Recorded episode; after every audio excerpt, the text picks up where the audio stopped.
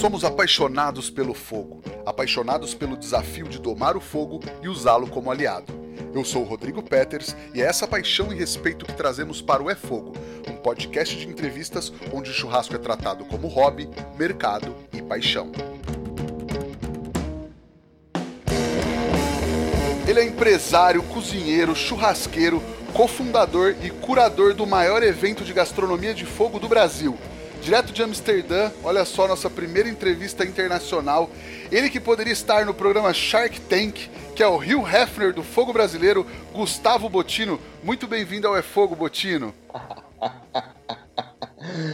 Rio Hefner, ok. Obrigado, obrigado, Rodrigo. Obrigado pela apresentação. Obrigado por colocar o É Fogo no ar, uma iniciativa muito bacana.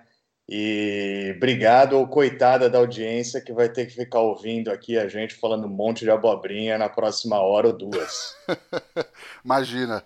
Hugh Hefner, independente das polêmicas, eu acabei de assistir um, um, uma série de documentários sobre ele e o cara tava metido em tudo. Eu falei, poxa, é uma boa, um cara que tá atirando para todos os lados, se envolvendo empresarialmente com tudo, eu achei, achei que era uma boa comparação. É, é ótimo. Eu não tô de hobby, hein? Só para esclarecer. era uma boa. Hobby cachimbão era uma boa. Hobby cachimbo e duas playmates, né? É o clássico Rio Hefner. Exato. O Botino, para quem não te conhece, como você se apresenta, cara? Cara, eu me apresento de uma forma muito parecida como você você me apresentou. Eu sou um empresário uh do setor de alimentação. Uh, não fui sempre empresário do setor de alimentação. Eu, durante boa parte da minha vida, durante quase 20 anos, eu me dediquei a marketing e propaganda uh, em multinacionais. Uh, essas multinacionais, tipicamente multinacionais de varejo ou varejo de alimentação, é, e, e, com elas eu tive a oportunidade de, enfim, conhecer muito do mundo corporativo uh, e também de me frustrar bastante com esse mundo corporativo. Uh, e o que de alguma forma me levou a fazer o que eu sempre amei de paixão, que foi cozinhar, né? Então hoje, além de empresário, eu sou cozinheiro, estou chefe de cozinha e tenho muita honra de ter criado um projeto que se provou muito bacana, que foi a churrascada. Maravilha. E aí todo mundo tem uma história de vida com a gastronomia, né? De, de, família e tudo mais. De onde vem a sua ligação? Qual que é a sua primeira lembrança com a culinária? Cara, é, eu não tenho aquela história clássica da vovó cozinhando no fogo a lenha, no fogão a lenha, ou das receitas da mãe. Não, não tenho, tá? É, a minha infância ela foi um pouco diferente dessa infância é, é, talvez um pouco romantizada, né? Dos chefes de cozinha. Os meus pais, é, ambos profissionais liberais, trabalhando 14, 16 horas por dia, então a minha casa era uma casa de, ó, vamos comer aí, entendeu? As grandes reuniões em volta da mesa não eram coisas muito frequentes, né? Então, assim, eu não tenho uma receita que o meu pai me passou, eu não tenho uma receita que a minha mãe me passou, muito menos da minha avó, né? Mas, por alguma razão, eu sempre me interessei, sempre me fascinei pela, pela cozinha, e por conta dessa vida super atribulada dos meus pais, uma coisa que a gente fazia demais era comer fora de casa. E eu tive a sorte de, nesse processo, acabar conhecendo uma série de uh, uh, restaurantes muito bons no Brasil e fora do Brasil, uh, de todos os tipos, o restaurante sujão e o restaurante que você só pode entrar de gravata. E isso, de alguma forma, foi me dando bastante referência e aumentando aquele interesse que, de novo, eu não sei de onde veio exatamente. Né? A primeira vez que eu tenho assim como lembrança de eu ter cozinhado de menininho, né? de ter cozinhado foi ainda escoteiro, enquanto, não sei o quanto você conhece de escotismo, mas no escotismo você vai ganhando graduações, né? É um sistema muito parecido com o do exército, né? E você vai se especializando em algumas atividades, né? Então tem o, o, o menino que sabe lá montar barraca, tem outro que é especialista em dar nó, né? Eu fui para a cozinha é, do nosso grupo, né? É, então, enquanto estavam todo mundo, outras pessoas estavam fazendo outras atividades, eu estava sempre cozinhando ao lado do meu chefe. É, o meu chefe era um cara que se chamava Dom Bolinha. O Dom Bolinha era um padre húngaro que já tinha é, para lá dos seus 70 anos de idade, eu devia ter uns 12 nessa época, e ele me punha para cozinhar é, junto com ele para 200 moleques, né? Então, apesar de eu ser de uma família italiana e ter comido muito bife à milanesa na minha vida, nas reuniões familiares, e adoro, acho que a primeira coisa que eu aprendi a cozinhar foi pão à caçadora, que é o pão feito no, né, no fogo vivo, uh, frango à húngara, enfim, goulash. Né? Então, é, talvez essa seja a primeira memória que eu tenho assim de, de infância, né? E depois eu um, um, restaurante que a gente ia muito, praticamente todas as quartas-feiras a gente batia ponto num restaurante que, se não me engano, continua exatamente no mesmo lugar, Alameda Franca com Consolação em São Paulo, que é a Osteria do Piero. A gente fazia o pedido, eu corria, é, sentava no, na boqueta e ficava olhando uh, o trabalho do chefe Barbosa, que na, naquela época não se chamava de chefe, né? era mestre cozinheiro, né? o mestre Cuca, é, e o Barbosa, o Barbosa me entretia ali enquanto o nosso prato não estava pronto, e da faca do Barbosa eu ganhei meu primeiro corte no dedo. Então, muito boas lembranças uh, desse, desses momentos, e de novo, né, essas referências, eu sou muito grato que se na minha família a gente não tinha uma tradição culinária muito grande, a gente gostava muito de comer e, e, e eu tive a oportunidade de conhecer muitos lugares legais. Legal. E aí, quando você partiu para uma vida profissional, a gastronomia não era o foco, mas mas estava permeando ali no início também, né? Sempre e muito, né? Eu assim como muitas das pessoas que nos ouvem, que devem ser amantes também da gastronomia e devem gostar de cozinhar, eu, eu sempre fui aquele amigo que recebia os outros amigos para almoços, para jantares, né? organizava eventos é, semi-profissionais em que eu cobrava alguma coisa porque tinha uma produção extra. Então a gente fazia uns encontros de cozinha cinematográfica, né? Então traduzindo pratos de um filme para a mesa e depois tinha uma projeção do filme. Eram coisas bem legais que a gente fazia, mas isso tudo de uma forma amadora, né? É, mas sempre cozinhando para muita gente, né? Eu, de alguma forma, Rodrigo, eu, eu fui criado para não ser cozinheiro. Né? Eu fui criado para ser um monte de outras coisas: advogado, engenheiro, médico, né?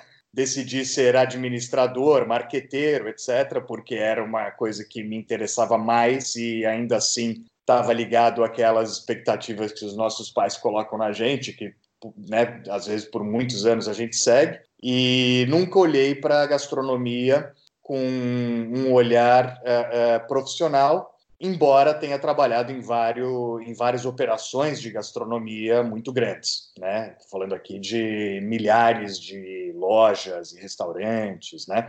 Então, por muito tempo, então foi realmente só uma foi só uma, uma brincadeira, né? Deve fazer uns 20 anos que eu li o Cozinha Confidencial do Anthony Bourdain, uh, e que eu acho que é um livro absolutamente essencial porque ele é um livro que, ao, ao mesmo tempo que te encanta pelo mercado, ele também te faz pensar realmente mais do que uma vez se é isso mesmo que você quer fazer da tua vida, né? E eu acho que eu guardei as mensagens desse livro durante muito tempo e uma hora eu achei que era aquilo mesmo que eu queria fazer, entendeu? Legal. E aí você foi executivo, trabalhou com grandes empresas é, no ramo de alimentação e tal. Como é que foi o primeiro passo para empreender na gastronomia, que já foi uma grande inovação para o Brasil, talvez, não sei qual é a sua análise, mas talvez até à frente do seu tempo, o que foi o Boss na época? Olha, eu de uma forma bem rápida aqui. Eu, eu era executivo no Brasil. Uh, num determinado momento, eu decidi fazer um MBA nos Estados Unidos e fui estudar na Universidade da Califórnia. Passei dois anos estudando e depois eu fiquei mais dois anos nos Estados Unidos trabalhando, ainda no setor de varejo, mas uh, no setor de moda, na, na, na indústria da moda. Durante a crise de 2008, ou pouco antes da crise de 2008, eu achei que era hora de voltar para o Brasil. O Brasil estava num outro momento, né, num momento de muito interesse, crescimento e alguma pujança, né? E eu resolvi voltar para o Brasil e já decidido a não trabalhar mais para os outros e empreender.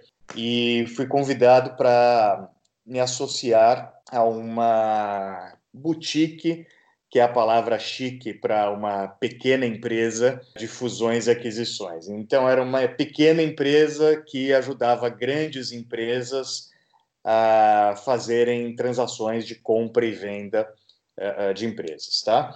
Eu fui sócio dessa empresa durante cinco anos e lá pelo último ano eu tive um cliente que era uma, uma multinacional que queria entrar no Brasil, nos encomendou um projeto de avaliação de mercado estratégica e eu entreguei esse projeto depois de seis meses, foi um projeto bastante longo, e fiquei com uma pulga atrás da orelha depois de ter revisitado este mercado, certo? Eu já estava ali cinco anos uh, no mercado financeiro, sempre fui meu peixe fora d'água ali, porque eu sou um cara muito expansível, um cara de marketing, etc. Então, apesar de fazer o trabalho direito lá, nunca fui muito feliz nisso. Então, de alguma forma, eu pessoalmente estava procurando já, talvez de forma inconsciente, alguma coisa eh, que me interessasse mais a fazer. E tive essa oportunidade de reconectar com o mercado de gastronomia através desse projeto. Entreguei o projeto e, com isso, comecei a pensar num projeto para mim. E o Boss surgiu dessa ideia a partir de uma vontade, então, de criar um projeto pessoal no mundo da alimentação. E aí, você acha que era muito inovador para o momento do Brasil? Vocês tiveram que ter uma educação do público para aquele paladar, para aqueles sabores, porque era uma coisa que até aquele momento não era tão ou quase nada difundido no país, né? Sem dúvida. É, o Boss Barbecue ele abriu em 2011 Tá? Nós éramos três sócios, uh, era eu, uh, um texano, se chamava Blake Watkins, que morava no Brasil naquela época uh, e de alguma forma nos conectou bastante com a cultura, e o terceiro sócio, o André De Luca, que acabou virando né, o primeiro pitmaster do Brasil, efetivamente. Né? E por que isso? Porque o que, que a gente estava fazendo no Boss era trazendo carne, que era uma coisa que o brasileiro já ama, certo? Já tem paixão por, mas de uma forma um pouco diferente, né? É, então isso parecia fazer sentido, sabe? Porque afinal a gente está fazendo uma coisa que a gente ama fazer, a gente está entregando uma coisa que as pessoas estão dispostas a consumir, né? e a gente tem ali alguma diferenciação né, uh, uh, do padrão já de mercado. Né? Então, assim, ponto de vista de projeto, parecia fazer muito sentido, mas foi absolutamente uh, in, pioneiro. Né? A, a começar que em 2011 não havia esse conhecimento no Brasil. Né? Então a gente fez as malas, né? Foi pro Texas, né? Conheceu os processos e a cultura e o mercado e as pessoas, os chefes, etc. Trouxemos para o Brasil duas vezes uh, uma pessoa que se chama Rob Rubb, que é campeão mundial de barbecue, inclusive campeão em várias categorias no, no Jack Daniels Invitational. E o Rob nos ensinou absolutamente tudo, né? Ele também é o professor do Daniel Lee, né? É, então, imagina, isso tinha um custo enorme, certo? Estamos trazendo o gringo, né? Lá do meio do mato, né? É, para São Paulo, certo? E duas vezes fizemos isso, né? Todo o desenvolvimento de produto foi efetivamente do zero, né? Uh, e estou falando assim de coisas muito simples, como desenvolver o mac and cheese, certo? Não havia receita de mac and cheese no Brasil, né? A gente voltou dos Estados Unidos com uh, referências de molho na mala e uma barra de Velvita, que é o queijo que tradicionalmente se faz mac and cheese nos Estados Unidos, para entender se a gente conseguia usar aquilo como uma referência para produtos brasileiros, né? não havia receita, né? Não havia youtubers falando de barbecue, né? É, para o público brasileiro, já com as manhas, né, é, é, para adaptar aquele produto para o Brasil. Não havia pitch, né? O primeiro pitch que eu imagino tenha sido produzido no Brasil nasceu de um desenho meu, um rabisco meu num, num guardanapo, né? É, que a gente desenvolveu com uma empresa em Caxias do Sul. Fomos para Caxias do Sul. O André ficou lá uma semana, uh, viu o pitch entortar na primeira queima, refaz o pitch inteiro, né? E não é que o fornecedor está fazendo isso por amor, certo? Tipo, quando refaz o pitch, paga de novo, né? É, lenha, né? Hoje a gente fala com bastante naturalidade no Brasil a lenha de laranjeira, a lenha de macieira. Mas onde estava essa lenha, né? uh, inúmeras viagens para entender onde a gente podia encontrar lenha uh, de forma sustentável, né, de boa qualidade. Desenvolvemos um. Hoje, hoje já se compra lenha, certo? De tantas marcas bacanas que tem no Brasil. Uh, a gente teve que desenvolver um fornecedor de lenha em bebedouro que pegava a lenha fresca para a gente, curava dentro do tempo que a gente precisava e nos entregava em São Paulo. Né? que mais? Uh, uh, Boston Butt, né, que é o corte essencial né, do pulled pork, não era um corte que existia, né? Uh, era um corte que a gente tinha que chegar para o açougueiro e mostrar foto e tentar chegar naquele corte. A mesma coisa o brisket também não existia. Então, uh, assim, de um lado, muito desenvolvimento de produto e do outro lado também muita educação do consumidor. Né?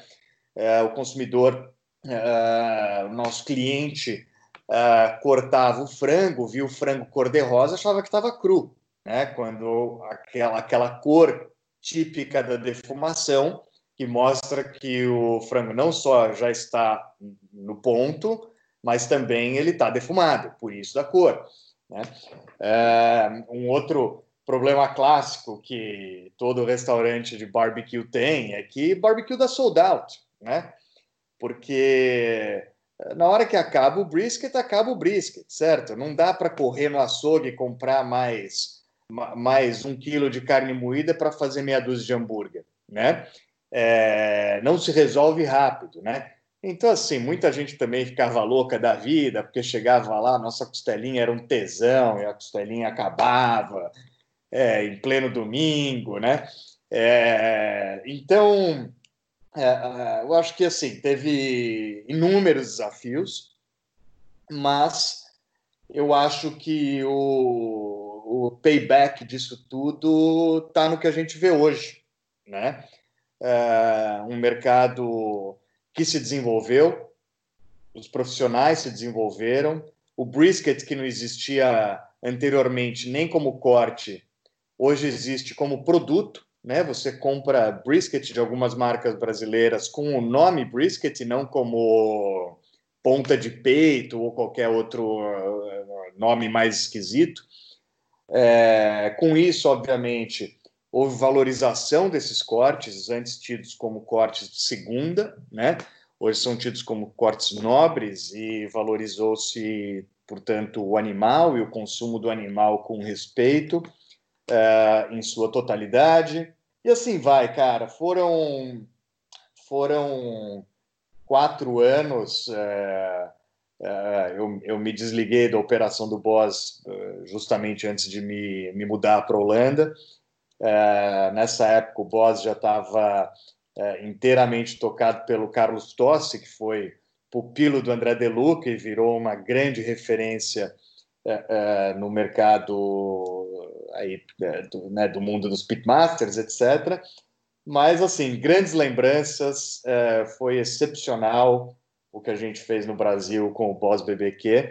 Não preciso disso para alimentar meu ego, mas eu acho que tem um legado interessante aí, é, que hoje, obviamente, muita gente se, né, se beneficia, né?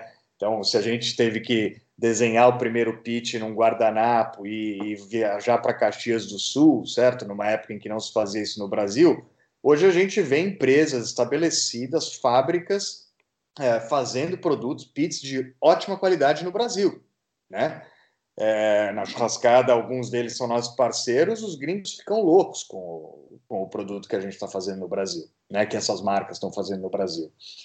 Então, é, tantos restaurantes, né? Que hoje se dedicam a fazer a defumação ao estilo americano. Foi muito legal, cara. Foi muito legal. Tenho bastante é, orgulho, uma palavra muitas vezes mal usada, mas eu tenho um orgulho, um orgulho bacana dentro de mim uh, por ter feito isso. Claro, poxa, que legal. O nosso último episódio foi com o Carlos Tossi, e aí ele falou bastante desse, desse momento do boss, falou desse lance do sold out, que a galera ficava puta de tipo, meu, como assim? Você, tá um, você tem um restaurante aberto e não tem tal produto para me oferecer, assim mas legal, porque, enfim, é uma relação completamente diferente com o, com o consumidor e do consumidor com o produto que ele está consumindo, né? E aí, cara, um tempo depois veio a churrascada. Como é que foi o embrião desse projeto que acabou ficando tão gigantesco? Cara, a churrascada, ela nasceu como resultado uh, do que eu estava fazendo no Boss, né? Uh, e da vontade dos meus outros dois sócios uh, à época da fundação da Churrascada.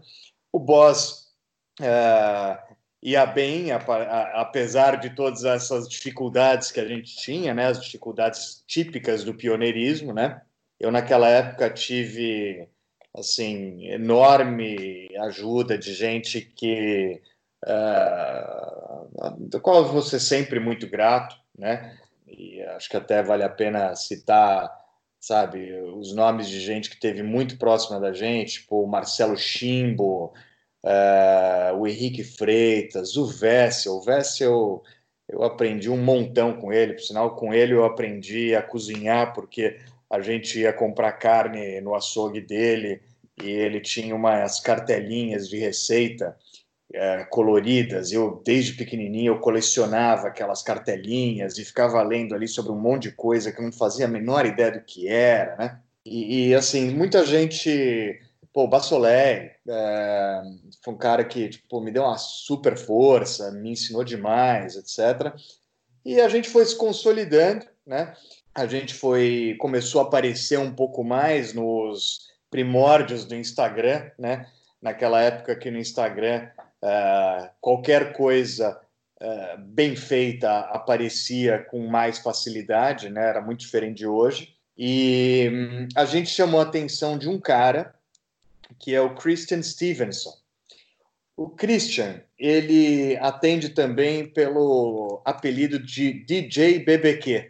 E ele é o cara dedicado a barbecue, ele é o chefe dedicado a barbecue da equipe do Jamie Oliver. Né? O Jamie Oliver ele é dono de um império, certo? E ele tem vários chefes que o cercam. Né? Então tem o cara da cozinha italiana, tem a menina que faz uh, os smoothies, tem o cara especializado em alimentação, sei lá, funcional. E no mundo do barbecue, este cara chama-se DJ Barbecue. O DJ, ele é um cara super conectado uh, no mundo aí dos bons festivais de gastronomia e, e ele acabou uh, gostando da gente, a gente gostou dele e ele nos convidou para ajudá-lo num festival em Bristol em 2013. E lá fui eu e o André De Luca. A gente colocou as facas na mala, certo? e fomos para Bristol, na Inglaterra, uh, participar de um festival relativamente pequeno até uh, de barbecue, né? De, de, de, de, gastronomia do fogo, etc. Enfim, éramos voluntários, assim como tantos são voluntários nos eventos no Brasil, como tantos eh, são voluntários na churrascada, né? Então tá aí a, a importância de ser voluntário, né? Se aprende, entende, conecta. E o DJ, ele, depois de algum tempo, gostou do nosso trabalho e nos apresentou a organização do Mitopia. O Mitopia é o festival de gastronomia do fogo, uh, talvez pioneiro, né? Uh, arrisco a dizer o mais importante do mundo. Ele foi criado de uma forma muito informal por um jornalista de gastronomia que chama Josh Ozersky, lá em Nova York, e criou, cara, para comemorar o aniversário dele, reuniu um monte de chefe para fazer uma festinha. E com o passar dos anos, a festinha foi ficando grande, né? É, e, e, apesar dele não estar mais entre nós, ele faleceu talvez há uns quatro anos, ele deixou esse legado, legado esse que está é, muito bem cuidado por um dos maiores chefes do mundo, principalmente do mundo do, do churrasco, que é o Richard Turner, que é hoje o, a, a, figura principal do Mitopia, principalmente do Mitopia de Londres. E para o Mitopia de Londres, nós fomos cozinhar pela primeira vez em 2014. E a partir disso, a gente fez alguns festivais, é, sempre levando a nossa marca brasileira. E o André representando isso muito bem, com picanha. Ele fazia uma picanha com lardo e farofa, que era uma loucura, era incrível. Eu voltava, cara, dessas experiências. Não foi só Mitope, a gente, enfim, fez vários outros festivais, tá? tanto, tanto na Europa quanto nos Estados Unidos. E eu voltava dessas experiências me perguntando por que, que o Brasil não tinha alguma coisa parecida, né? Afinal, assim, o churrasco é o prato nacional do Brasil, cara, né? O, o Brasil, é, esse país, né, é tão grande, né, e que tem cinco regiões e dentro das cinco regiões há mais sub-regiões, né? É, cada uma com a sua tradição gastronômica, com a sua tradição culinária e, e certo, faz-se lá o, o marreco no sul, faz-se a incrível comida mineira uh, uh, né, nas cidades nas cidades históricas em todos em, to, em toda Minas Gerais. Uh, temos ali no, no, nor, no Nordeste a muqueca né? Temos também que mais? O pato no tucupi lá na Amazônia né então, sim, o Brasil tem vários regionalismos gastronômicos, mas tem um prato que é executado de norte a sul, de leste a oeste, no Brasil, por todas as classes sociais, certo? Na varanda gourmet, né? É, não podiam ter inventado um nome pior para este cômodo do, da habitação da habitação moderna brasileira, certo? É, mas enfim, aquela varanda que tem churrasqueira, certo? O cara, certo? O cara tá no, no bairro chique do Rio de Janeiro ou, ou no bairro chique de qualquer outra grande cidade brasileira, tem lá fazendo seu churrasco, seu churrasco. E o cara tá fazendo churrasco também na laje, certo? Uh, numa comunidade. Uh, o, o, pedreiro, o pedreiro faz churrasco, cara, numa, numa lata de sardinha, dois tijolos, uma grelhinha lata de sardinha com álcool, certo? Então, assim, o churrasco é o prato nacional do Brasil. Né? Não à toa, se o México é conhecido ao, ao redor do mundo pelos tacos, né? se a Índia é conhecida ao redor do mundo pelos curries, se o Japão é conhecido ao redor do mundo pelo sushi, os Estados Unidos pelo hambúrguer, o Brasil é conhecido pelo churrasco. Né? Ah, ah, ah, não é a tapioca, né? que me desculpem os tapioqueiros, certo? Você vai em qualquer grande cidade hoje do mundo, há uma churrascaria brasileira. Né? Então, por que, que não há isso no Brasil? Né? E eu voltava com esse, essa pulga atrás da orelha e a partir desse, dessa, dessa provocação que, que, que, que, havia dentro de mim, é, nasceu a churrascada. Tão, tão simples quanto isso, embora o processo tenha sido muito mais difícil do que isso. Né? Eu bati em algumas portas é, que me pareciam ser portas mais óbvias para que pudessem me ajudar no desenvolvimento desse projeto. É, ouvi alguns nãos, até que é, num determinado momento, eu e o Debete, a gente já se seguia, porque os dois estavam fazendo coisas esquisitas, certo? Eu fazendo uh, carne com fumaça, ele fazendo carne podre, certo? Aquela coisa maluca, né? Tudo, tudo errado, certo? Dois malucos fazendo coisas tão diferentes, mas legais, etc. E daí eu vi um post dele assim: ah, o que, vocês achariam de uma festa de churrasco? Pessoal de churrasco, na hora, passei a mão no telefone, liguei para ele e falei: vamos fazer, entendeu? Então eu trouxe essa minha experiência de fora, de ter visto como, como funcionava lá fora, como esses, esses eventos deveriam ser, do ponto de vista logístico e de interesse, etc. É, tropicalizamos demais, né? É, churrascada a churrascada hoje ela é admirada por, por vários organizadores de eventos por mundo afora aí, é, porque a gente é efetivamente diferente. E nesse processo todo a gente contou com uma é, extrema uh, ajuda, profissionalismo e competência da, da Halt, do Felipe Aversa, certo? Que é uma grande produtora de eventos uh, aí ao redor do Brasil, para colocar esse circo em pé, né? Então, assim, foi uma combinação de fatores ali, de vontades pessoais próprias, interesses e, e, e capacidade de execução uh, da produtora. Mas por, por trás de tudo isso só tinha uma coisa, cara, que era a vontade de fazer uma coisa muito legal, entendeu? É, a gente não tinha nenhuma ambição de fazer uh, o que a gente fez. De verdade, a gente não tinha. A gente só tinha vontade de fazer, cara, vamos fazer uma puta festa de churrasco. Vamos reunir aqui os nossos amigos chefes de cozinha para fazer um churrasco com uma música um pouco um pouco mais alta, é, num lugar diferente, com carne top, com métodos diferentes para a galera começar a conhecer né, o dry age melhor, para conhecer um pouco melhor a defumação, né? Essa era a motivação. Era uma motivação muito legítima, né? É, e ninguém sabe disso, ou pouca gente sabe, que a primeira churrascada teve 38 convidados, cara. 38 convidados e três chefes, né? Ou seja, não é que a gente começou fazendo um evento para 7 mil pessoas, com 70 chefes de não sei quantos países, entendeu?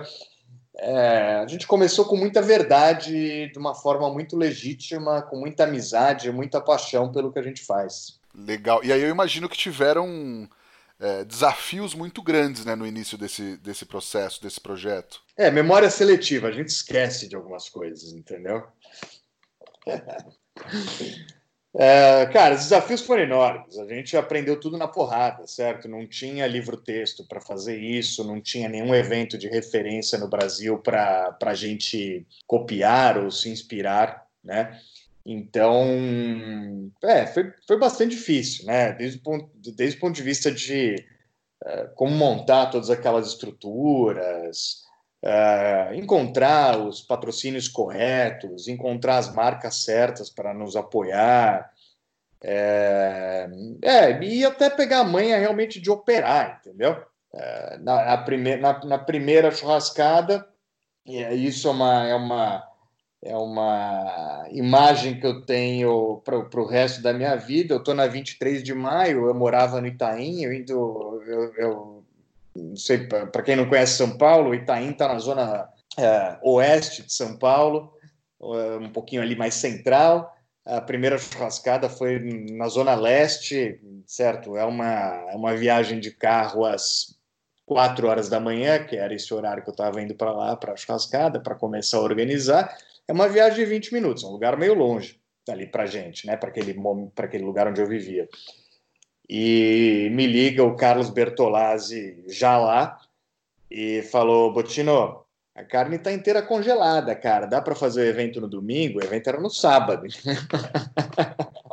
Caramba, cara. É, tipo, cara, eu nunca vou esquecer disso. Que eu falei assim, caralho, certo? Tipo, imagina, a gente eh, já era um evento para 1.300 pessoas, essa primeira churrascada, embora a gente tenha colocado 300 ingressos à venda, é, a gente acabou vendendo muito mais, né?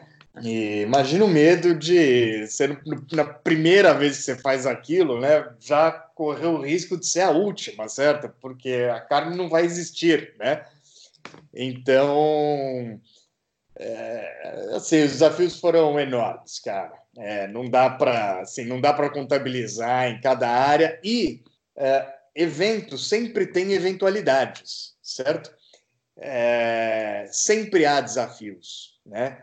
É, sempre há muita coisa dando certo e sempre há algumas coisas muito sérias dando errado, né?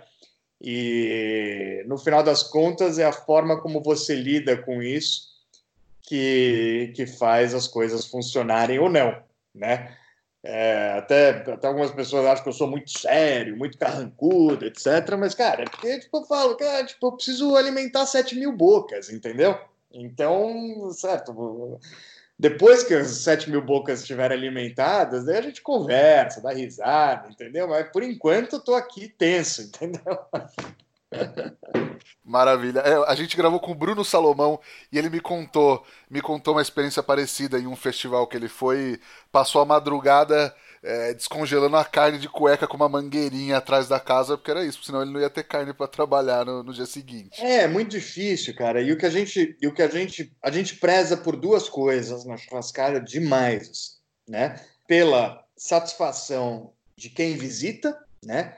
Então, tudo tem que ser impecável, absolutamente impecável, certo? Nem sempre a gente consegue acertar tudo, certo? Mas a carne tem que ser boa, os acompanhamentos têm que ser bons, bons a, a música tem que ser ótima, as atrações né, que giram em torno lá do evento tem que ser fantásticas, certo? tem que ser tudo do cacete, né? Para o nosso público visitante, né? Mas também tem que ser do cacete para os chefes, entendeu? Porque esse é o espírito da churrascada. A churrascada nasceu como uma festa de chefes para chefes, para um monte de outras pessoas, entendeu? Então, assim, é, é, pô, eu, eu, fiz um evento na Irlanda, sei lá, dois anos atrás, que eu não podia tomar uma cerveja, entendeu? Eu falei, cara, tipo, desculpa, entendeu? Tipo, certo, tô com fogo do meu lado, certo? Tô com a Tô com a carne ali do outro lado, aqui, perto do fogo, certo? Tipo, a cerveja aqui perto de mim. Eu não posso pegar uma cerveja, entendeu? Ah, não, porque a legislação não permite. Eu falei, cara, tipo, obrigado, PT, saudações, boa sorte pro teu festival, entendeu, cara? Tipo, sabe, tipo, tô aqui para ser feliz, né? Afinal, tipo, se eu quisesse ser infeliz, eu tava fazendo outra coisa, né? Então, esses perrengues, certo? A gente tenta absorver ao máximo para que o chefe não tenha que passar, entendeu? Para que ele efetivamente se, esteja se divertindo ali tanto quanto tanto quanto que o público que visita, chefes, equipes, voluntários, certo? É, tem que ser uma experiência legal, 360 graus, entendeu? Claro. E como é que é a curadoria do, do evento? Vocês procuram perfis específicos para ter uma diversidade de técnicas e cortes, que até você citou um pouco antes? Cara, essa é uma pergunta bem legal, porque é uma das coisas que mais me perguntam ou que as pessoas menos entendem, né? Muita gente talvez ache que precise uh, ser próxima dos organizadores para participar, entendeu? Ou precisa ter um Instagram inflado, sabe? É, quando não precisa nada disso, né? É, o que a gente pede na churrascada, o que a gente demanda na churrascada, o que a gente está sempre buscando na churrascada é inovação. A gente não necessariamente quer ser, mas se a gente não for, meio que perde a graça. Se a gente não for um agente de transformação, de educação, é, de experimentação, de criatividade, entendeu? É, não quero mais fazer, entendeu? É, então, é assim, tipo, eu, eu recebo muito e-mail de gente falando assim, ah, me dá uma oportunidade, entendeu? Mas, tipo, certo, você tem ali umas coisas legais, entendeu? Mas, tipo, é tudo mais do mesmo, entendeu? Tipo, tem que colocar é, o que é diferente, entendeu? Seja do ponto de vista de técnica, seja do ponto de vista de produto. Na, na churrascada pouca gente sabe, mas já, já há três anos, por exemplo, uh, eu venho desenvolvendo com os chefes acompanhamentos 100% veganos, certo? Não tem mais farofa com bacon e ovo, entendeu? É, por quê? Porque é uma coisa que todo mundo precisa aprender a fazer, entendeu? Trabalhar sabor, trabalhar suculência, entendeu? Também sem proteína animal, né? É, então, o que? É uma, é uma oportunidade de experimentação. Então, se você ah, vou, é, vou usar essa oportunidade de experimentação para fazer mais uma vez mac and cheese, sei lá, eu adoro mac and cheese, mas só como um exemplo de uma coisa que, tipo, ah, não me interessa muito mac and cheese, entendeu? É, ou, ou, salada de batata, certo? Tipo, né, não precisa mais salada de batata. Tipo, todo mundo já sabe fazer isso, né? Então a gente está lá para mostrar coisa diferente. Eu acho que o público está esperando coisas diferentes. Então, ah, talvez esse seja o maior drive da curadoria, entendeu? A criatividade, a inovação, a possibilidade de executar, né? Porque muitas vezes alguma coisa nem é possível de executar, né? É, e não à toa, certo? Sempre que alguém entra na churrascada, vê uma coisa que os caras ficam, uau, entendeu? Porque tipo, a gente passa meses pensando nisso, certo? Eu com os chefes, entendeu? No desenvolvimento da ideia, desenvolve projeto, coloca os projetos em 3D, manda para manda quem pode desenvolver o projeto, daí vai atrás do, do, do possível fornecedor daquele insumo, é, nem sempre está disponível, às vezes a gente tem que importar o insumo. Cara, é, é assim, é uma, é uma guerra, entendeu? É, no, no, bom sentido, é uma guerra que a gente luta com prazer, entendeu? Então, um pouco isso. E daí tem alguns outros detalhes que eu faço questão de. Eu sempre faço questão de, de, de frisar que, né, eu estou falando aqui do, um pouco do que, como é a curadoria do ponto de vista de produto, né? Então, Está lá no nosso site. A nossa, nossa curadoria ela tenta entregar, ela tem como objetivo entregar uma experiência única, certo? Então, uma gastronomia diversificada, original, né? É, utilizando cortes, animais, métodos e receitas do Brasil e do mundo, né? E assim, o nosso público vai encontrar sabores familiares e outros esquisitos, né? E o que é, é a coisa legal, certo? Porque a gente está dando para o chefe a oportunidade, diferente do restaurante, né? Você, você é dono de um restaurante, você sabe bem do que eu vou falar. No teu restaurante, você, sim, você pode arriscar e você deve arriscar para ser um restaurante um pouco diferente dos outros, certo? Mas você tem alguns produtos que você não pode tirar do cardápio né? Que são os seus produtos, é o teu, o teu pão com manteiga, teu arroz com feijão, teu cardápio, né? Na churrascada, o chefe pode arriscar, pode testar produto, pode testar métodos, entendeu? Então, para que vai fazer já mais do mesmo? Então, precisa ter uma proporcionar uma experiência única com muita criatividade. E daí tem dois outros pontos que a gente faz questão de manter intocados, é que os chefes sejam todos profissionais, né? É, então a churrascada ela não é um ambiente é, do, do churrasqueiro de final de semana, né? É, embora nada contra o churrasqueiro de finais de semana, deixa só deixar isso bem claro, certo? Acho que tem gente que faz até melhor às vezes que o profissional, né? Mas a gente faz questão de que sejam chefes profissionais, né? É, até porque a churrascada, de alguma forma, ela, ela, ela também é uma, uma vitrine né, do trabalho de muitos chefes. Né? Então, é um, é um momento que eu quero crer legal, importante, está lá.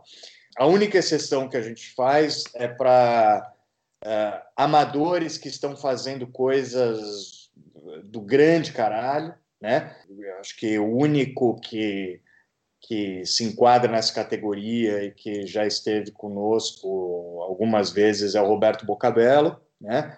Então ele ele, apesar de ganhar dinheiro com churrasco, também esse não é seu único sustento, mas ele faz um trabalho de pesquisa incrível e é tecnicamente impecável, né? Então, é, é sempre muito legal ter ele lá com a gente, fazendo esse tipo de entrega. E acho que o quarto ponto, que também está lá descrito no nosso site, os chefes precisam ter o espírito da churrascada, entendeu? A gente quer chefe do bem, com espírito de churrasqueiro, que leve a alegria como principal ingrediente desta festa toda que a gente faz, entendeu? A gente, uh, a gente não, como eu falei, a gente não precisa que ninguém precisa ser amigo dos organizadores para entrar no nosso line-up, mas precisa do tipo que a gente vai querer ficar amigo, entendeu? Né? Tipo, o cara mala não dá para entrar, entendeu? Então, o cara que se comporta de forma uh, estranha, tá? Então, assim, tipo, tá lá descrito, tá lá né, de forma muito, muito direta, né? E, e o que eu sempre falo, assim, tipo, de novo, tudo começa com a ideia, não é nunca com o nome, entendeu? Não é porque eu, não é porque eu te conheço, certo, Rodrigo, que eu você está na churrascada, certo? Você está na churrascada se você estiver fazendo uma coisa do cacete, entendeu? Porque também pro, pro, pro, pro público o que interessa mais é a coisa do cacete, entendeu? Claro. Cara, maravilha, que legal. Tá, e aí a churrascada rolando, sucesso. Você vai, muda para Amsterdã, na Holanda, e abre o Soil, que é um café plant-based. De onde veio essa vontade de partir para essa área e, e como que você acabou indo especificamente para a Holanda em si? Cara, eu vim para a Holanda por uh, diversas razões. Uh, foi uma, uma vontade de, de levar para os nossos filhos. Eu sou casado, tenho dois filhos pequenos, uma experiência diferente do Brasil. Eu, com a minha esposa, a gente já tinha vivido tanto nos Estados Unidos quanto no Canadá. Então, enfim, apesar da minha mais forte história ser com o Brasil e eu ser brasileiro, etc., eu, eu, eu não necessariamente me vejo como aquela pessoa que precisa ficar no Brasil para o resto da vida, assim como eu não preciso ficar na Holanda para o resto da vida, eu posso ficar em qualquer lugar, né? E por uma, uma série de razões, uh, algumas emocionais, outras racionais, a gente escolheu a Holanda uh, como nosso país e, e, aqui estamos desde o final de 2015, né? Uh, é justamente o ano que a gente fez a primeira churrascada, né? Então, desde, desde então a gente vem cuidando desse filhote uh, daqui de longe, né? Então assim, você me perguntou, a tua pergunta era por que do negócio plant-based? Exato. É. É, primeiro, acho que precisa entender o que é plant-based, né? O que, uh, plant-based quer dizer alimentação base planta, né? Muita gente talvez traduza isso de uma forma simplista como alimentação vegana, né? A alimentação vegana, ela é um termo relativamente novo ou um pouco mais familiar ultimamente à, à maioria das pessoas ela é um pouco diferente, ou bastante diferente, perdão, da alimentação vegetariana, é, porque a alimentação vegetariana ela ainda é, permite o consumo de produtos de origem animal que não carne, certo? Então, o vegetariano tipicamente consome ovos e leites, né? A alimentação vegana não consome nenhum produto de origem animal. Né? Então, também não consome ovos, também não consome leite, seus derivados, e também não consome outros produtos como mel, porque afinal também é um produto de origem animal, né?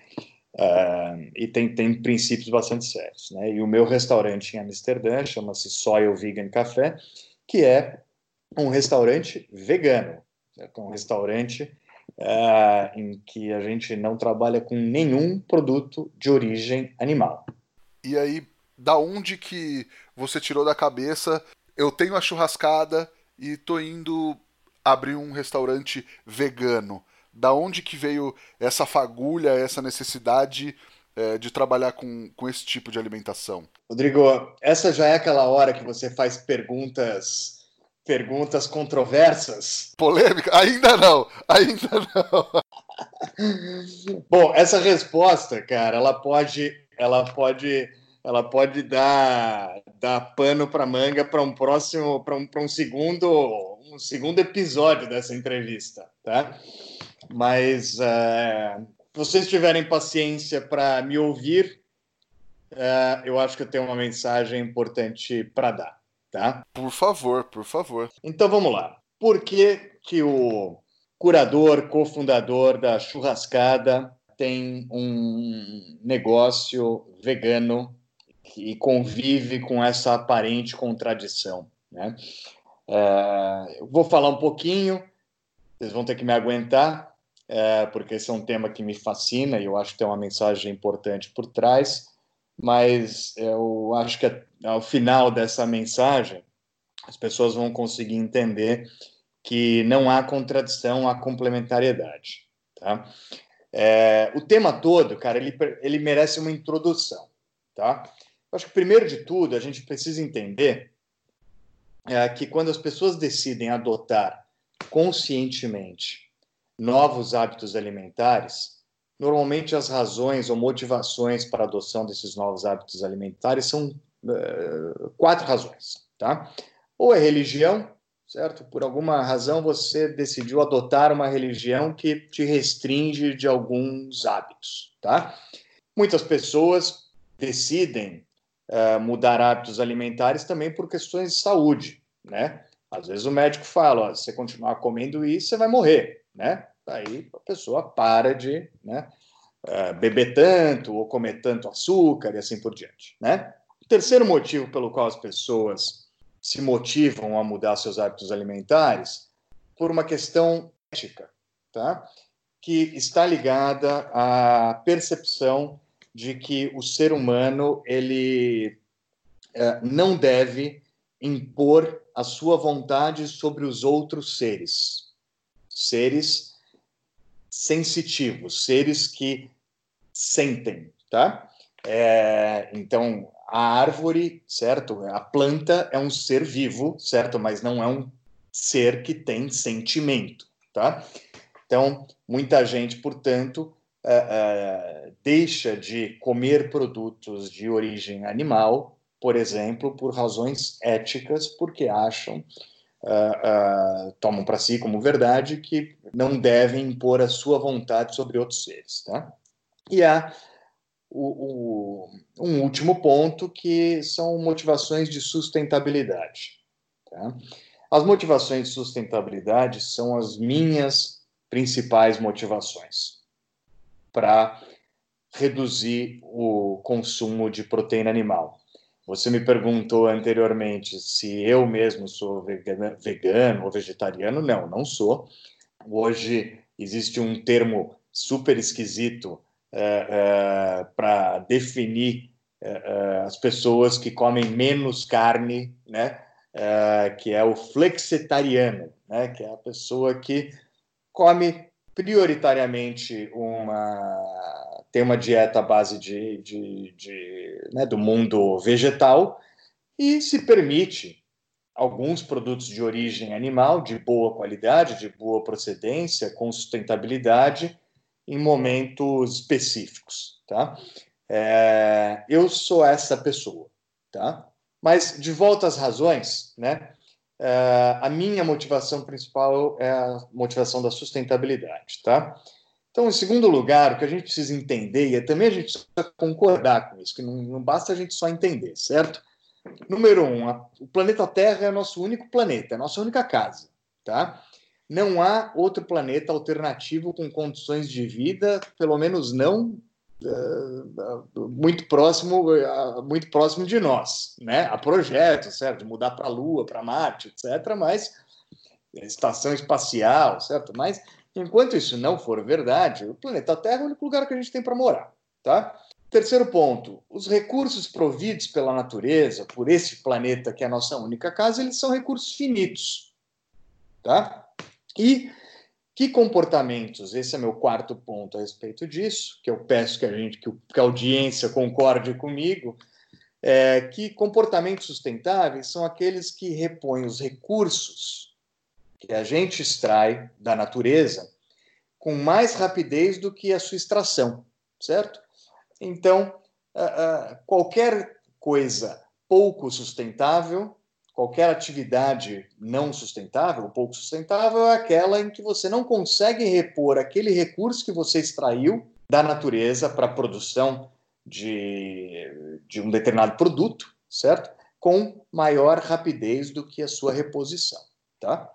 É, então, assim, a indústria clássica, né? Petróleo, certo? Por que, que a indústria do petróleo, né, o negócio do petróleo é uma coisa sustentável? Porque petróleo vai acabar e a gente não tem capacidade de repor o petróleo, né? Então, a gente precisa encontrar uma um meio sustentável de substituir essa fonte de energia que vem movimentando o mundo, certo? Há, se não me engano, 150 anos, tá? Então, estamos de acordo? Se sim, certo? Se a gente está de acordo, a gente agora precisa entender por que, que a gente está à beira uh, de um caos né, uh, no planeta Terra, do ponto de vista de sustentabilidade, que pode, inclusive, comprometer a nossa existência. Tá? Uh, cientistas falam em sexta extinção em massa, tá? É, e é muito sério, né? E é muito urgente, é bastante drástico, tá? É, então, se, se, se, o teu público ainda quer me ouvir, se ainda tem gente aí ouvindo, entendeu? Agora a gente pode falar das razões é, por que eu acho que a gente deve comer menos proteína animal e não necessariamente abolir completamente, completamente a proteína animal da nossa alimentação. Tá? Eu aposto que ainda tem muita gente nos ouvindo com muita atenção ainda. Eu defendo, Rodrigo, que a gente deve comer menos produtos de origem animal, tá? ou menos carne, ovos e leite.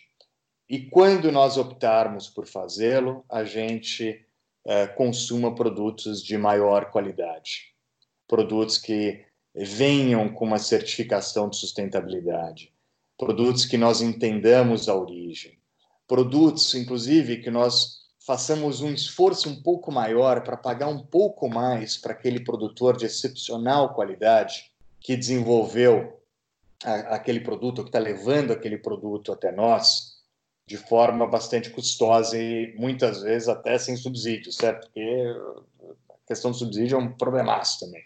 Mas eu nem vou entrar nessa questão. Então, é, eu defendo que a gente faça da carne, faça do produto de origem animal, não a regra, mas a exceção.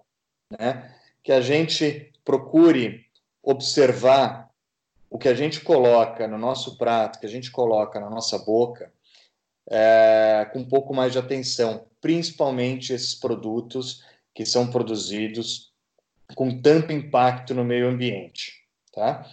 Então, que impacto é esse, tá?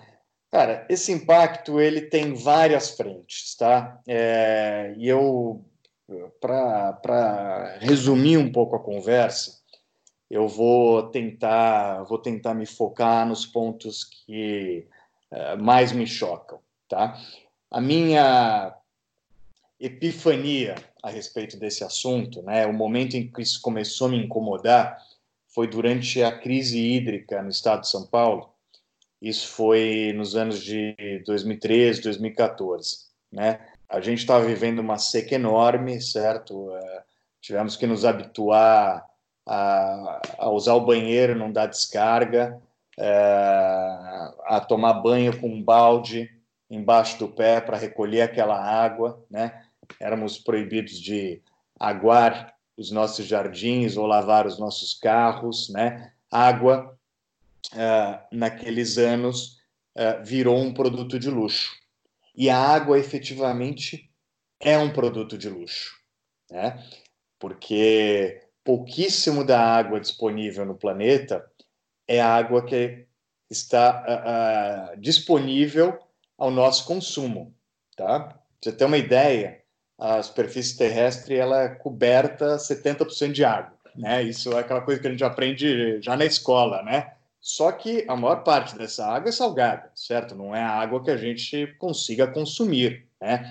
E embora haja aí técnicas de dessalinização, perdão, são técnicas ainda muito caras e não há produção de água doce em escala utilizando essas técnicas, tá?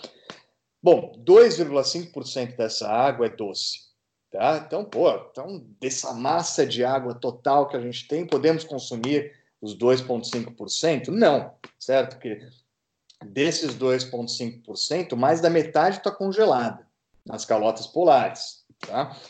Então, assim, desse total de água que nós temos no mundo, para a gente beber, para a gente cozinhar, para a gente tomar banho, para a gente dar nossa descarga, certo?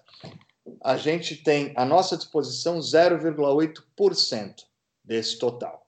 Lembrando que a água logo depois do oxigênio, certo? A gente vive, a gente vive uh, em média, certo? Três minutos sem oxigênio e três dias sem água. E a gente passa uma semana sem comer, certo? Então, o alimento vem uh, em terceiro lugar nessa escala, certo? A água é um item absolutamente essencial para a nossa vida na Terra, né? E o que, que o setor agropecuário tem a ver com a água, né? O uso de água para, eu vou te dar alguns exemplos aqui. É, para fazer um hambúrguer, consome-se aproximadamente 3 mil litros de água durante o processo produtivo, tá? Eu estou falando aqui de dados de, de países desenvolvidos e com técnicas também utilizadas no Brasil, tá? Isso é equivalente a gente tomando banho por dois meses, mais ou menos, um banho de quatro minutos, tá? Então, é, é, assim, a gente está, de alguma forma, certo, dividindo a nossa vontade é, de comer aquele hambúrguer suculento que você vende no, no Bença, certo? É, e que eu vendi tantas vezes, certo? Que sempre foi um produto incrível, certo? A gente está dividindo essa vontade com a nossa própria uh, capacidade uh, de reter esse recurso tão importante para a gente. Tá? O uso da água ele, ele é dedicado tipicamente, esses números podem variar um pouco para cima, um pouco para baixo, mas de uma forma genérica, tá? 5% vai para consumo doméstico, tá? 55% vai para agricultura animal, tá? É, então, o consumo de água é uma coisa que me assusta é, nessas produções de produtos de alta escala e muitas vezes de baixa qualidade. Tá? Depois a gente tem uma questão muito importante cara, de é, mudanças climáticas. Né? A produção agropecuária mundial ela é responsável por 18% das emissões de gases de efeito estufa. Tá? Isso é, é o maior produtor de gás de efeito estufa, contando todas as indústrias existentes, inclusive uma que sempre foi citada como um grande vilão, né, o grande vilão do planeta, que é, é a indústria de transporte. A indústria de transporte não emite tanto tantos gases quanto a agropecuária. Tá? Uh, e esses gases vêm, obviamente, toda a cadeia produtiva dos animais, certo? Tem gente que acha que isso, uma simplificação tonta dessa, dessa conversa, falar é o pum da vaca. Não, não é o pum da vaca, certo? É, até porque a, a, vaca não só solta pum, certo? Como também ela arrota, ou seja, é um animal ruminante, então ela solta gás pela frente e por trás, né? Mas, além disso, obviamente, você tem toda uma cadeia produtiva ligada a, produção uh, industrial de, de, alimentos de origem animal, uh, que precisa ser contabilizada. Tá? E além do, dos gases, uh, de uma forma geral, alguns gases são muito nocivos. Né? metano, por exemplo, ou óxido nitroso, são gases que são produzidos são mais destrutivos que CO2 e eles são produzidos em ainda, mai, em ainda maior quantidade é, pela indústria. Tá? Um, um, outro dado super interessante é a ocupação de terra. Né? hoje, 45% é, da superfície terrestre está tomada por produção de animais, porque afinal nós somos 7 bilhões de pessoas, mas nós abatemos 70 bilhões de animais por ano, tá? Ou seja, esses animais, certo? Eles precisam de um lugar para viver, né? eles precisam de água para tomar, não é isso? É, eles precisam da terra para pastar, precisam da, da terra para comer, né? Então, é, a ocupação de terra é absolutamente incrível, né? É, é muito pouco eficiente se comparado com a, a, ocupação de terra pela, pela agricultura de produtos né, de origem vegetal, né, do mundo vegetal, é, mas muito, disparadamente, é, disparado, mais, menos eficiente, e, e também é uma realidade. Tá? Esses dados são todos dados científicos, tá, cara? Esses dados estão disponíveis uh, pela ONU, estão disponíveis pela FAO, uh, há bastante estudo detalhando esses dados para quem tiver um pouco mais interesse. Uh, a vaca, além de comer, né, e vamos lembrar que ela come uma, uma, uma alimentação né, dos animais. Tô, desculpa falar da vaca, certo? Mas não é a vaca só. Né? Os animais eles, eles têm a carga proteica é, dos animais tipicamente vem da soja, a carga calórica tipicamente vem do milho, tá? É, então toda essa soja que se planta no mundo e que causa tanto florestamento na Amazônia, não é isso? Certo, o desflorestamento ele não acontece para colocar mais vaca para pastar. Ele acontece para colocar mais soja para a vaca comer. Né? 70% da produção mundial é destinada à alimentação animal. Né? Não é para fazer tofu para vegano, entendeu? Uma parte disso, de verdade, o consumo humano uh, desse produto específico da soja é 6%. Tá? 24% é utilizado para óleos biodiesel. Tá? É, então, assim, a, a, ocupação de terra ela vai além, portanto, do pasto. Né? A necessidade de espaço vai além do pasto, vai é, é, chega, portanto, na produção do alimento que este animal precisa para sobreviver ao longo da sua vida até a data do abate, certo? E tem um outro problema bastante sério, certo? a vaca, assim como nós, certo? O que come, uma hora sai, né? Para você ter uma ideia, é, uma criação de aproximadamente 2.500 é, leiteiras produzem é, dejetos equivalentes a uma cidade de mais de 400 mil pessoas, certo? E para onde vai esse dejeto? Como a gente trata esse, esse dejeto? Né? Há, obviamente, bastante regulamentação em torno disso e há práticas boas, certo? É, mas também há práticas muito ruins, tá?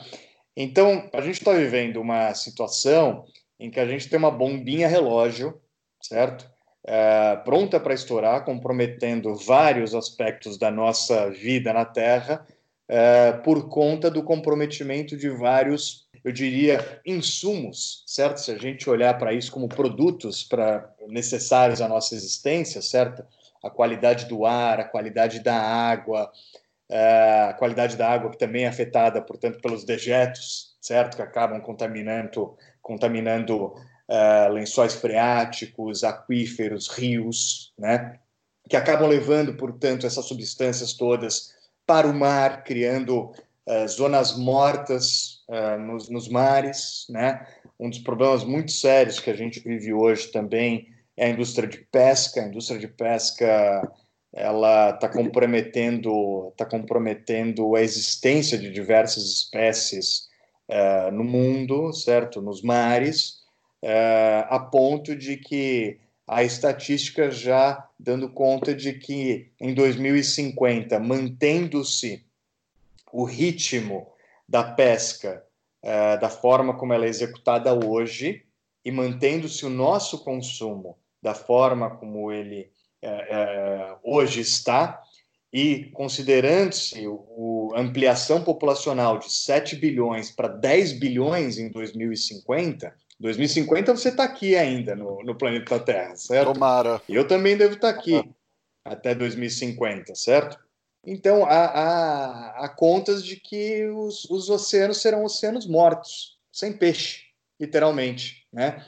Embora os peixes se reproduzam numa velocidade altíssima, a gente consegue a capacidade, certo? E era lá o ponto de sustentabilidade, certo? O que, que é insustentável? É insustentável quando eu retiro com mais rapidez do que eu tenho capacidade de repor, né? Ou que o ambiente tem capacidade de se reconstruir, né? A gente pesca mais do que a gente consegue deixar o ambiente se reconstituir, né? Então, assim, por uma série de razões, uh, do ponto de vista ambiental, eu me senti motivado a buscar uma, uma alimentação mais baseada em produtos vegetais, mas eu me permito comer, obviamente, uma, uma carne ao final de semana, faço um excepcional churrasco e evito comer uh, uma carne que antes eu comeria sem o menor problema, uma carne qualquer, sem origem, baratinha ali na, na bandejinha do supermercado. É um pouco essa a minha visão. E tem dois pontos que eu acho que são bastante importantes colocar também, né? O, a, a, a, produção, a proteína que a gente extrai do animal, ela é uma proteína de excepcional qualidade, tá?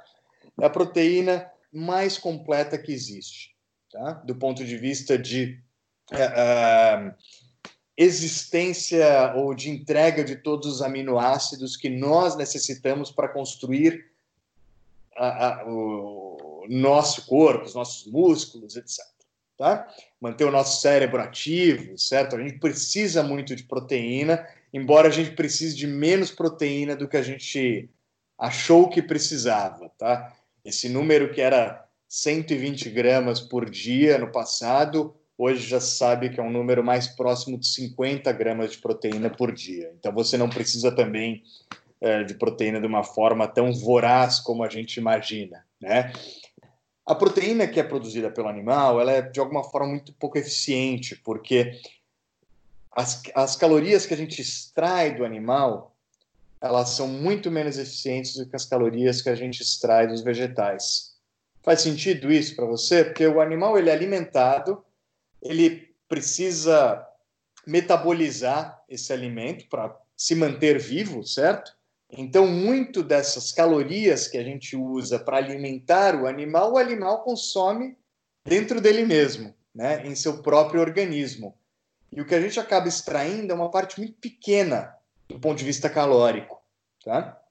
É, e, então, acho que assim, a questão da deficiência energética é outra coisa que começou a me, me incomodar do ponto de vista matemático, certo? Isso daí não faz sentido nenhum, né? E, e, finalmente a gente tem um custo social muito grande, cara, porque quando a gente fala que a gente utiliza 70% da produção de soja, certo, para alimentar animais, esse número é um pouquinho menor na produção total de grãos, é um número da ordem de 50%, certo? Mas esses grãos, que são grãos baratos, de produção barata, que podiam estar sendo utilizados para uh, alimentar populações pobres, gente que está passando fome, certo? A gente está utilizando, na verdade, esses grãos para agregar valor a produtos que essas populações pobres jamais terão acesso. Entendeu? Então tem uma, tem uma desconexão social muito grande também, entendeu? Então é por isso que, no final das contas, eu acho que a gente precisa é, comer menos carne, comer carne de melhor qualidade. Quando decidir fazer, faça é, com respeito ao animal, ao produtor, entendendo a cadeia, prestigiando é, um restaurante da sua preferência, ainda ter o evento de churrasco de sua preferência. Então, é por isso são ideias complementares e não necessariamente contraditórias, tá? É, e eu estou fazendo isso porque é, eu, eu tenho um restaurante vegano, uh, e, e chefio a cozinha desse restaurante vegano, da, do desenvolvimento de produto, a entrega do prato na frente do cliente, porque eu quero convencer mais gente como eu que você pode fazer gastronomia excepcional sem um pingo de manteiga para começar uh, uh, o cozimento de qualquer coisa, sem, um, sem os cubinhos de bacon aqui e ali, entendeu? E sem a grande estrela do centro do prato, que sempre foi uh, aquele maravilhoso steak de qualquer animal da sua preferência, seja ele de, né, de, de boi, de cordeiro, ou, ou, ou filé de peixe, sei lá, tá? E a gente tem conseguido fazer isso já há dois anos com algum sucesso. Bacana, legal, cara. Eu acho que a ideia é muito essa, né? Se vai comer, coma com consciência, sabendo é, por que você está comendo, o que você está comendo e se você efetivamente precisa comer aquilo naquela quantidade, dessa maneira. Eu acho que é, é muito bacana, assim. A gente aqui, é, eu, eu prezo muito pela, pela consciência, para as pessoas fazerem as coisas, levar informação, porque com mais informação as pessoas sabem porque elas estão fazendo aquilo, não só, ah, eu vou comer, vou comer, preciso comer carne, vou comer carne e tal. E até o lance do preconceito, assim, muita gente gosta de brincar e diminuir é, quem não come carne, seja pela escolha que for, pelo motivo que for, e eu acho que quem trabalha com gastronomia, isso é um contrassenso, né, cara? Porque se tem uma coisa que gastronomia é, é sobre acolhimento, sobre união, inclusão, experimentação. Então você atacar o outro, fazer piada é, para sobressair ou para reforçar a sua escolha, por exemplo, de comer carne, não faz o menor sentido, né, cara? É, eu acho que eu acho que o radicalismo dos dois lados é uma grande bobagem, é coisa idiota, tá? Com certeza. É, eu já fiz parte dessa idiotice, tá? É, eu, eu também, eu, eu também. Já as piadas no passado, certo? E não é que, de repente, certo, caiu um raio na minha cabeça e eu fui iluminado. Não, eu me interessei por conhecer melhor desse tema e entendi que há uma ciência por trás disso. Uh, e, e, essa ciência mostra que a gente precisa fazer alguma coisa. Né? A gente não vai conseguir mudar a indústria de transporte. A gente não vai conseguir mudar a indústria de óleo e gás a gente não vai conseguir mudar a indústria energética, certo? Talvez a gente consiga, elegendo bons governantes, talvez a gente consiga, através desses governantes, da implantação de políticas públicas que façam mais sentido. Mas o que, que a gente pode fazer efetivamente é escolher melhor o que a gente coloca dentro da boca. Isso a gente pode fazer agora. E eu vou te falar, eu, você não me perguntou isso, mas eu queria deixar aqui uma, para quem se incomodou um pouquinho com o que eu estou falando, para quem não está achando que eu sou maluco, o processo para mim foi o seguinte: eu comecei a questionar por que, que eu colocava todo café da manhã, eu colocava um, uma fatia de presunto ou uma fatia de peito de peru, dito como saudável, certo? Uh, no meu prato, né? É, basta olhar para a lista de ingredientes, vai ver que aquele produto de pouco natural tem. Existe os grandes presuntos supernaturais, obviamente que existe. Existe o peito de peru supernatural, obviamente que existe. Mas eu garanto que 100% das pessoas que estão nos ouvindo é, compraram, certo? Algum frio, é, algum, alguns frios essa semana que não são dessa categoria, certo? Então, aquilo começou a, a não, não, fazer mais sentido, porque não me parecia nem alimento mais. Né? É, me parecia um, alguma coisa que parece com alimento, né? que me dá alguma entrega calórica, que me dá alguma entrega, alguma satisfação, porque afinal é um produto altamente processado, cheio de açúcar, sal, certo? Tudo que a gente adora, gordura, né? Então, foi uma decisão fácil parar de comer esses produtos e quando eu como, eu faço um belo sanduíche com um produto natural de vez em quando, entendeu? Mas um produto sem essas porcarias todas que se colocam. É, o leite, hoje em dia, já é também uma, uma troca bastante fácil, porque há leites vegetais de ótima qualidade. Ótima qualidade. E sem sabor muito marcante do vegetal que ele foi produzido, né? É, o queijo é bastante difícil, mas há iniciativas bastante legais também de queijos, principalmente os queijos mais cremosos. Os queijos mais duros ainda é muito difícil chegar no, no, no, no queijo parecido com o queijo produzido a partir do leite. Né? A carne hoje há substitutos, né? Mas não, não, defendo também o consumo desses substitutos de forma deslocada. Eu acho que a gente precisa comer uma, uma, dieta mais rica realmente em vegetais. Quando a gente quiser escolher o substituto, a gente tem que escolher com parcimônia. E acho melhor que às vezes, de repente, até, é, sabe, é melhor às vezes ir para um produto de origem animal com boa qualidade e com pouca frequência, entendeu? É isso, cara. Eu comecei a reduzir produto a produto, dia a dia? Será que eu preciso de carne mais uma vez é, no café da manhã, almoço e jantar? E é uma matemática isso, né? Eu tenho uma amiga que brinca comigo que eu, ela fala assim: ah, você é 80% vegano. Certo? Por que, que eu sou 80% vegano? Porque eu como carne de cinco, perdão, de uma, duas vezes por semana, entendeu? Então é uma matemática, certo? A gente tem durante a semana 21 oportunidades de tomar essa decisão do que a gente vai comer certo? São sete dias, três refeições por dia, né? É uma matemática, né? Legal. É, eu também também já fiz piada e nem por isso hoje eu sou iluminado ou melhor que alguém, mas acho que é só isso, né, cara? A gente poder é, pensar em tudo isso e, e ver o que realmente faz sentido ou não. E do ponto de vista criativo, cara, é um processo de descoberta de cozinhas novas, de sabores novos, que é absolutamente encantador, entendeu? É, você se desliga é, daquela culinária clássica europeia, que assim a gente foi treinado a comer, certo? Em que tudo começa com proteína animal, com alguma, tipicamente com alguma gordura animal, né? E você começa a explorar sabores pô, da Ásia, do, do Sudeste Asiático, pô, do Caribe, certo? Pô, do sul dos Estados Unidos. Tem assim, mesmo na culinária ocidental, tem muita referência bacana. Legal, legal. Cara, e aí depois de, de várias edições da churrascada, o evento sempre trazendo essa novidade, essa inovação, sempre se reinventando, tá para inaugurar a Fazenda Churrascada que tem grandes nomes envolvidos, consultoria da Paula Labac, chefia de cozinha da Renata Raikov. Qual que é o objetivo desse projeto e como que você está envolvido nele? Tá, legal a pergunta. A Fazenda Churrascada, ela realmente está para inaugurar, não sei quando esse podcast vai ao ar, é, mas corre risco de ir ao ar no dia que a gente estiver inaugurando, porque está muito próximo, tá? É, a gente é, sempre teve muita vontade de ter um canto para chamar de nosso, né?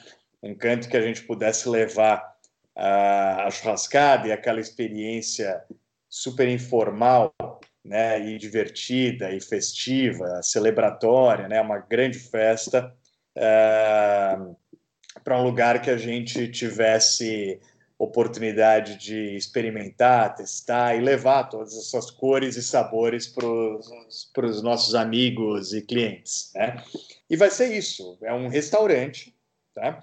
É, é um restaurante à la carte, mas com Uh, estações espalhadas, então você tem ali uma grelha, você tem num outro lugar, uh, você tem ali o American Barbecue, no outro lugar está lá o varal, então você vai lá, pode escolher tua carne, ou você pede para o garçom, uh, pode estar na tua mesa com os amigos, ou você pode estar circulando. O espaço é enorme, o espaço tem 8 mil metros quadrados, é um local tombado, no meio da cidade de São Paulo, uma fazenda que era a antiga uh, sede da fazenda do Morumbi.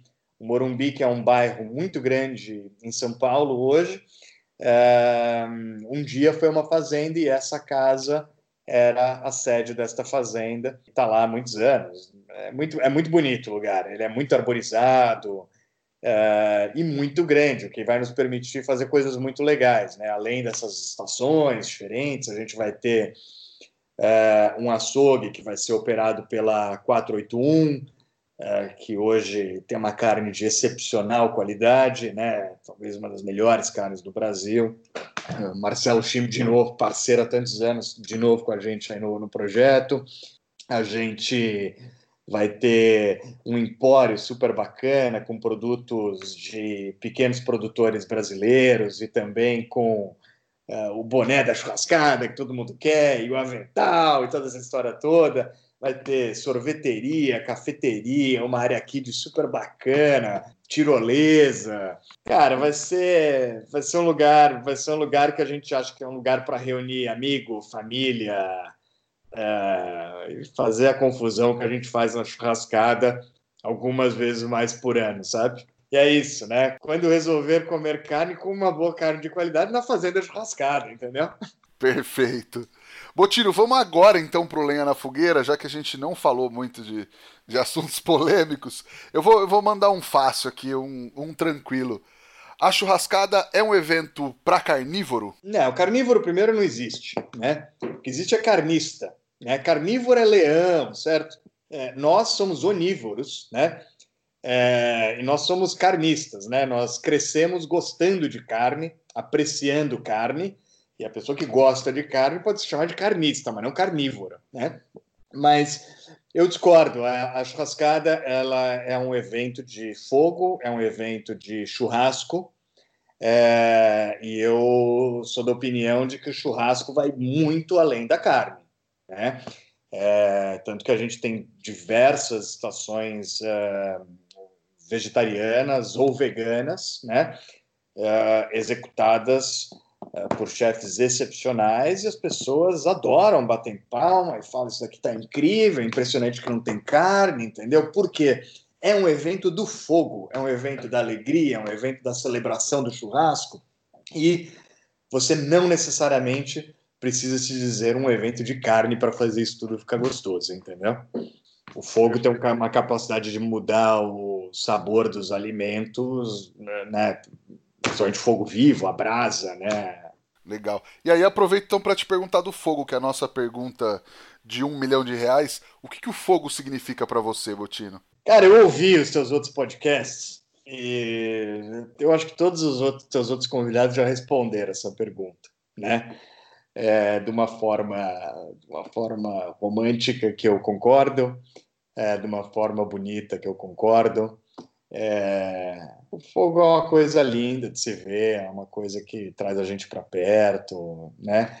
E se assim, para eu não enrolar muito, eu vou te permitir aqui, vou pedir a tua permissão para ler um texto que eu escrevi há alguns anos esse texto tá, foi impresso na primeira churrascada, num jornalzinho que a gente deu para todos os visitantes. E hoje, para todo mundo que vai à churrascada e ganha o passaporte da churrascada, cada, né, cada churrascada dá um carimbo, na quinta churrascada é de graça, não sei o quê.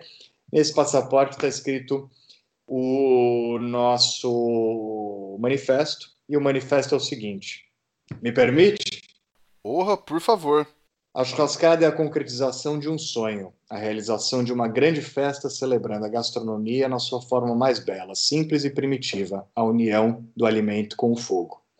Essa união deu início à gastronomia e à nossa evolução. A partir do domínio do fogo, nossos ancestrais, que dedicavam metade do tempo e energia à alimentação, caçando, mastigando, digerindo alimentos crus, evoluíram fisicamente passaram também a se dedicar a outras atividades, como as artes, as ciências e o simples convívio social. Além disso, esses assadores primitivos descobriram que as reuniões em torno do fogo alimentavam não só seus estômagos, mas também as suas almas, alimentavam as relações e as amizades. Ao redor do fogo nascia a alimentação como fonte de prazer. E é esse o prazer e o espírito que a gente cultiva na churrascada. E eu termino com uma frase que eu acho que traduz tudo isso, que é uma frase não minha, é do Richard Wrangham, que é a Fire made us humans. O fogo nos tornou humanos. Perfeito, tá aí. Eu sempre fico pensando como eu responderia essa pergunta, mas muito do que eu acredito também está na introdução do podcast, quando a gente fala do fogo, que também é uma adaptação de parte do manifesto do meu restaurante, que a gente fala: somos apaixonados pelo fogo, apaixonados pelo desafio de domar e usá-lo como aliado. É, cara, é. é meio simples, cara. Sabe que eu eu tenho uma imagem, eu tenho uma imagem e um cheiro de fogo na vida, além daquelas imagens infantis. Uma vez eu estava com uns amigos numa praia aqui do litoral norte, a gente estava fazendo uma fogueira e tinha ali um tronco maravilhoso, grande, sendo queimado, bateu um vento enorme. Na hora que bateu esse vento, aquela brasa explodiu, acendeu e ficou aquela, sabe, incandescente. E alguém gritou: cadê a câmera? Cadê a câmera? Né? Não tinha celular naquela época, então precisava da câmera. E ninguém conseguiu a câmera rápida para tirar a foto, e uma amiga falou assim: que fique na memória, e gravou. Né? É, esse fascínio que a gente tem pelo fogo é, é, é, incrível, é lindo, é ancestral, é só, eu acho que é simplesmente bonito, sabe? Bonito de ver. E eu tenho uma memória olfativa de fogo ou de um produto do fogo que é a fumaça. O horário que eu mais gostava de chegar no de estar, não de chegar, eu chegava lá mais cedo do que isso, mas o horário que eu mais gostava de estar no Boss Barbecue era quando o restaurante ainda não estava aberto. A gente já estava com o nosso defumador aceso já lá horas, né? Desde a madrugada. E lá pelas 10 da manhã, a gente abriu o defumador pela primeira vez, né? Para checar como estava o ponto da carne, eventualmente para envelopar alguma coisa, etc. E aquele cheiro tomava o restaurante e até o horário da abertura, aquele cheirinho ficava é, cheiro de cheirinho de lenha queimada e, e aquilo lá me remetia para minha infância e para lareira. Puta, era muito, aquilo lá era muito gostoso, cara. Eu acho que a maior lembrança que eu tenho é, do tempo do restaurante é essa lembrança olfativa lá pelas 10 horas da manhã, quando abria-se o defumador pela primeira vez. Era incrível. Legal demais, cara. Você tem uma receitinha, uma dica para passar para a galera que está nos ouvindo agora? Cara, eu tenho. Eu tenho. É... Já que a gente falou aqui tanto de alimentação base planta, eu queria fazer aqui uma provocação aos teus ouvintes e usar um, um produto tipicamente brasileiro, altamente disponível no Brasil, para fazer um outro produto, um sanduíche que nós barbequeiros adoramos, que é o pulled pork feito com carne, entre aspas, de jaca, certo? Feita com a polpa da jaca. Por que a jaca? Porque a, a jaca ela tem uma textura muito parecida com a carne de porco, ela cria fibras bem longas e ela também ela fica meio pedaçudinha, então ela dá uma mordida muito parecida. É muito simples, essa é uma receita que as pessoas podem fazer é, é, até sem churrasqueira, mas se quiser fazer na churrasqueira, vai simplesmente misturar essa carne, uh, uh, perdão, essa polpa da jaca. Não precisamos de mais, de mais controvérsia aqui, né? Agora falou que, falou que jaca é carne, agora o cara tá louco, né?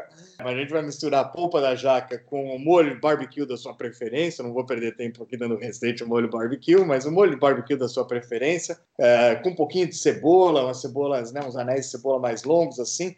Pode misturar isso na frigideira, é, em cima do fogão, é, ela aquece muito rapidamente, cozinha muito rapidamente, não deixa perder o ponto para ela não ficar muito mole, ainda ficar mais pedaçudinha. É, se tiver usando a churrasqueira ou um defumador, leva a churrasqueira por talvez uns 15 minutos, defuma um pouquinho para ela pegar um pouquinho daquele gostinho de fumaça, coloca num bom pão, é, num pãozinho de batata ou num brioche, Uh, eu serviria isso simplesmente com uma, uma saladinha de repolho, aquela saladinha de repolho americana, coleslaw, é, que é muito simples de fazer, há diversas receitas aí espalhadas pela internet. Então eu faria isso: o pão, a polpa da jaca com um pouquinho de molho barbecue e, e a coleslaw. É, vale, a pena, vale a pena experimentar. Porque a carne de porco ela é muito neutra e ela ela absorve muito desses temperos fortes que a gente usa no barbecue.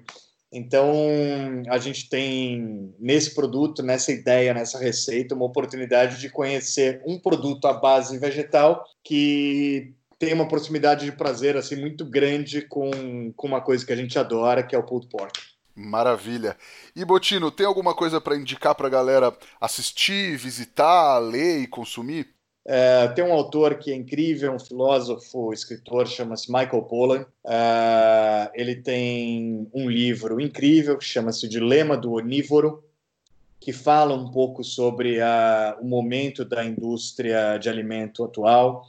É, nesse livro, ele cunha uma frase que é a frase que eu levo para o meu dia a dia, que é, é coma, coma comida de verdade, então menos comida processada, coma comida de verdade, um pouquinho menos, que a gente às vezes come muito em excesso, né? e plantas na sua maior parte. Tá? É, é, um livro super legal. Ele não é um cara vegano, não é vegetariano, não é ativista, não é nervosinho, entendeu? Mas ele dá os fatos de uma forma bem legal. Quem tiver com preguiça de ler o livro dele, que chama-se O Dilema do Onívoro, tem dois documentários dele. Um chama Cooked, que é um documentário de três capítulos, e ele tem um outro documentário que chama-se Em Defesa da Comida. Uh, se não me engano, os dois disponíveis nas plataformas aí. Se alguém se interessar ainda mais por esse tema aí da sustentabilidade e quiser aprender um pouquinho mais, há, há, há alguns documentários e filmes aí que são drogas de entrada é, para esse mundo, tá? Um chama-se Cowspiracy, uh, acho que não tem tradução para português. Uh, o outro chama-se Fork Over Knives, que é garfo ao, em lugar de facas. Uh, há um outro que chama-se Game Changer, que é um, é um, é um, bom documentário a respeito desse assunto, tá? E para quem gosta de cozinhar, cara, tipo, eu gosto muito do Heat, Fat, Salt and Acid. É, e assim, o que eu lembraria aqui a galera é que, meu, tipo, pra, a gente não aprende cozinha, a cozinhar assistindo televisão, a gente aprende a cozinhar cozinhando, né? E a gente aprende a cozinhar comendo, né? É, comendo mais coi coisas mais diferentes, diversas, para ampliar nossa é, biblioteca sensorial, entendeu? Perfeito. Menos filme, menos filme e mais é, mastigadas e barriga no fogão, sabe? Filme pra, só para dar ideia, né? É, o filme é, uma, o filme é uma droga de entrada, entendeu? Você fala assim, ah, isso aqui é interessante, vale a pena entender um pouquinho melhor, entendeu? Sensacional. Botino, quem quiser te achar pela internet da vida, por onde te procura? Cara, no arroba Botino, B-O-T-T-I-N-O. Tô lá no Instagram, não tem nada muito interessante no Instagram, só fala, só fala coisa da minha casa, não tem nada. Eu, eu, eu, mas eu tô lá, quem quiser falar comigo é por lá, cara. Não uso o Instagram pra, muita coisa além disso. Perfeito. A gente está no Instagram também, no arroba efogopod. O meu pessoal é o arroba Rodrigo Peters, underline, e o nosso e-mail é o efogopodcast.gmail.com. Você já sabe, pega o podcast, manda o link para os amigos, dá cinco estrelas no Apple Podcast, segue a gente no Spotify, mesmo que você não ouça por lá, que ajuda bastante o nosso trabalho. Botino, cara, não tenho o que dizer desse papo, foi um bate-papo fantástico. É, acho que tem muita coisa para a galera pensar depois dessa conversa. Rodrigo, obrigado pela oportunidade, parabéns pela iniciativa do podcast, parabéns por colocar aí a turma junta, conversando, debatendo. E, de novo, é, espero que tenha sido aí uma mensagem positiva é, e que as pessoas realmente parem um pouquinho para pensar, é, porque é preciso, tá? E se alguém tiver alguma pergunta a respeito do assunto, estou à disposição através do meu Instagram. Rodrigo, posso te dar mais uma dica? Opa, claro, por favor. Tem um podcast também que é o Vai Se Food, é o podcast da Aileen Aleixo, jornalista com muitos anos aí de estrada na gastronomia, é, mais recentemente também jurada do Top Chef. É, e o Vai Se Food é um podcast que traz justamente essas reflexões, esses papos super bacanas com gente do mercado, é, gente da ciência a respeito de sustentabilidade e principalmente sobre como aquilo que a gente come causa um impacto no planeta, né? Acho que para quem está interessado nesse tema ou quer fazer aqui um, um mergulho rápido, é, é só ir lá e assistir já os 10, 15 episódios que ela já tem é, para entender um pouquinho melhor essas questões. Perfeito. E como eu estava falando, cara, obrigado pelo convite, obrigado pela audiência que está aí nos acompanhando, ou não já nessa hora. Parabéns pelo, pela iniciativa. Obrigadão mesmo, mais uma vez, Botino. E brigadão a todo mundo que nos ouviu até agora.